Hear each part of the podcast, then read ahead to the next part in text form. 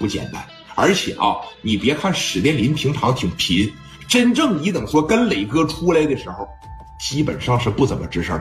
你还有这刘丰玉，规规矩矩的在后边给磊哥夹着包，十多个人跟着磊哥这就上楼了。你等说来到王胜普的办公室以后，哥几个趴着往这一坐下，说你看也是把这茶水啥的给倒上了。说这个兄弟，我听刘老哥说了，没多大事啊。说因为点苹果地儿，那你这不至于过来一趟，在电话里边说一声就完了呗？不不不，这个不亲自过来一趟啊，显得对你不尊重。我觉得还是亲自过来一趟有必要。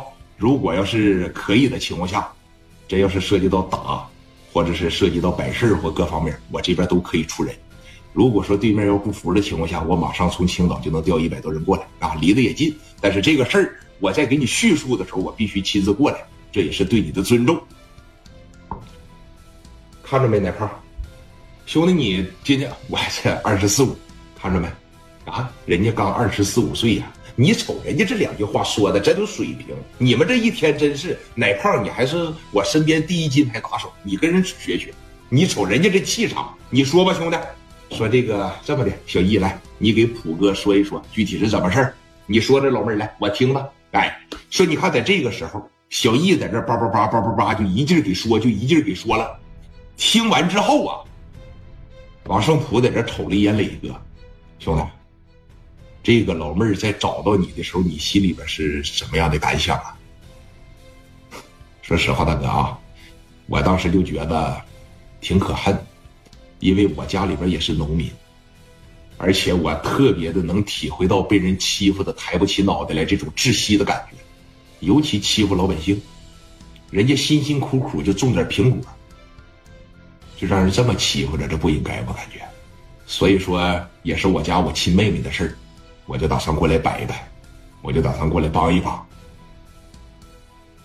你就这么有把握从青岛来烟台？有这么一句话叫“不是猛龙不过江”。万一我要是解决不了怎么办呢？其实我没打算你，我没指望你能帮我多大忙。说实话，磊哥是是吧？低调的同时又保持着那一份狂傲，就是来到烟台以后有个人接应我就可以了，给我介绍介绍对面是什么实力，他多大，我不能瞎干，我更不能混干。如果涉及到打仗，涉及到摆人，刚才摆事儿，我刚才已经说了，我自己完全就可以。那这一下子给王胜普架上去了，兄弟，痛快！我就喜欢你这脾气，我就喜欢你的性格。尽管你这么说了，这个事儿我帮定你了。老妹儿，来说吧，那俩小子叫啥呀？他们是谁的人呢？哪家公司的呀？啊，叫这个，一个是叫刘永良，另一个是叫尹洪刚。刘啥？一个叫刘永良，另一个叫尹洪刚。是莱山天然气那个吧？啊，对，应该是那个。还有一个包苹果地的，有一个加长的林肯九米多。他好像是有一台黑色的大林肯吧？那天好像是他司机开来的。原来是他俩呀！